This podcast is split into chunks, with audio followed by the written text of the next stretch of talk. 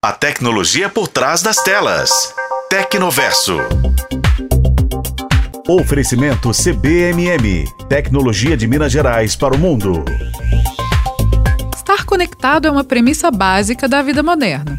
Mas nem sempre é fácil encontrar internet de qualidade em todos os lugares, né? Pensando em ampliar as possibilidades de conexão, a empresa Starlink, subsidiária da SpaceX, lançou 21 satélites na órbita da Terra.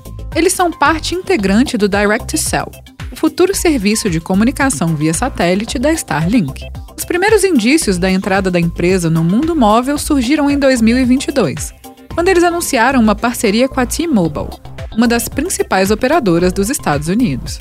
O serviço, denominado Direct-to-Cell, teve seu nome revelado em outubro de 2023, e a previsão é que a rede móvel esteja disponível ainda neste ano, possibilitando o envio de mensagens de texto. Posteriormente, deve ser possível enviar mensagens de voz e transferir outros tipos de mídia.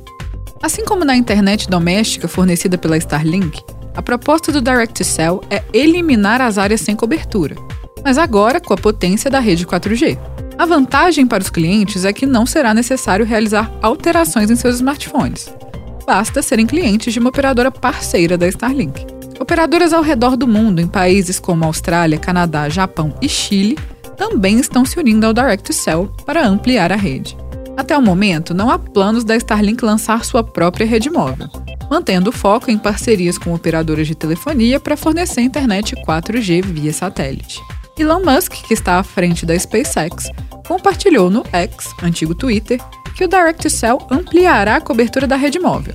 No entanto, ele explica que, apesar dos avanços, o serviço não rivaliza com as redes terrestres, que oferecem velocidades superiores em comparação às transmissões via satélite. Por enquanto, ainda não há informações sobre operadoras brasileiras que tenham entrado na lista de parceiros do projeto Direct-to-Cell, mas parece uma boa oportunidade de ampliar a cobertura, né?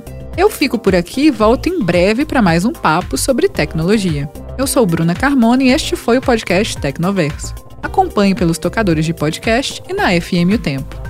Oferecimento CBMM. Tecnologia de Minas Gerais para o mundo.